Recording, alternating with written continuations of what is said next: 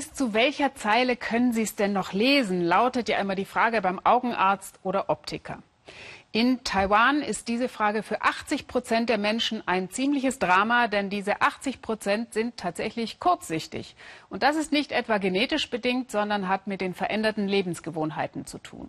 Mediziner warnen ja auch hierzulande vor zu viel Starren auf Smartphone oder Tablet und empfehlen, Kinder sollten weniger vor dem PC sitzen.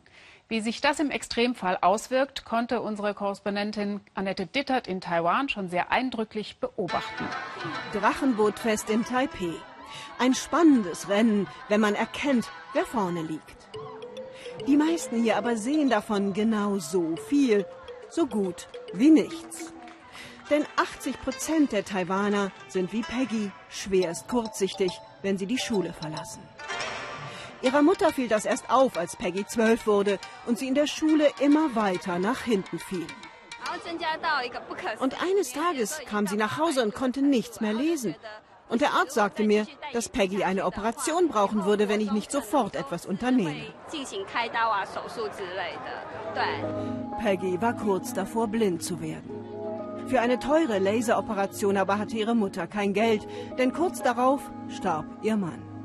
Und so begann sie in ihrer kleinen Wohnung am Rande von Taipeh Versicherungspolicen zu verkaufen und nähte nebenbei noch bis spät in die Nacht, bis sie das Geld zusammen hatte für eine in Ostasien mittlerweile sehr populäre Methode gegen die Kurzsichtigkeit, Nachtlinsen. Besonders dicke Linsen, die die Hornhaut über Nacht wieder zurückverformen, deren Wirkung aber nur hält, wenn man sie auch jede Nacht trägt und Peggys Mutter muss sie immer wieder neu kaufen. Das ist teuer, aber die Augen sind doch die Fenster zur Seele.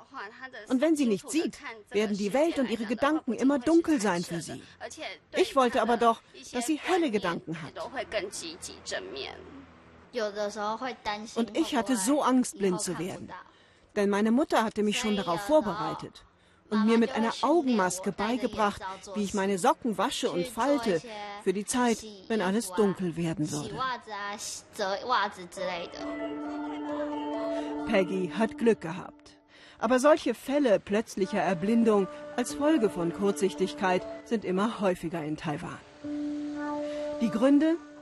Der maximale Drill und Druck in den Schulen und Universitäten und die alten chinesischen Schriftzeichen, die in Taiwan weiter benutzt werden, die langes Lernen nötig machen, weil sie kompliziert und schwer zu entziffern sind.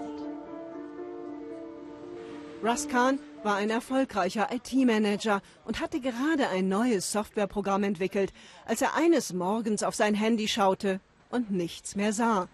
Netzhautablösung. Er hatte seine Kurzsichtigkeit zu lange ignoriert. Zwölfmal wurde er operiert, ohne Erfolg. Danach habe ich versucht, mich umzubringen. Aber es hat nicht geklappt.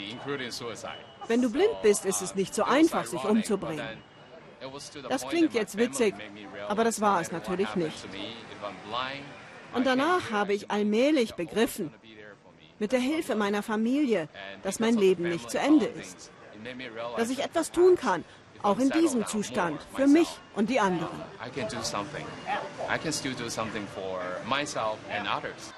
Seitdem tourt er durch Taiwans Schulen als lebende Warnung. Die Direktorin höchst selbst hat ihn heute eingeladen, denn sie will weg von dem autoritären Frontalunterricht, der auch schlecht für die Augen ist, hin zu einem spielerischeren Lernen. Als erstes erzählt er, wie es ist, wenn man morgens die Augen öffnet und trotzdem alles schwarz bleibt. Und dann, wie sie Blinden, die ihnen jetzt immer häufiger begegnen, am besten helfen können. Eine Stunde, die ab jetzt fest im Lehrplan ist. Denn die Direktorin will das Problem jetzt frontal angehen. Heute hat sie zwei Professoren zu Besuch, denen sie die hohen Werte ihrer Schüler zeigt. Mrs. Zhang und Mr. Wu haben im Regierungsauftrag Studien zum Thema verfasst. Ein hoher Beamter sitzt im Hintergrund. Die Kurzsichtigkeit ist für Taiwan mittlerweile ein Problem der nationalen Sicherheit. Wir finden keine Techniker mehr und niemanden für unser Militär.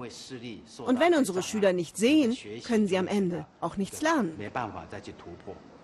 Die Studien sind eindeutig. Weniger Frontalunterricht, mehr Pausen, mehr Tageslicht.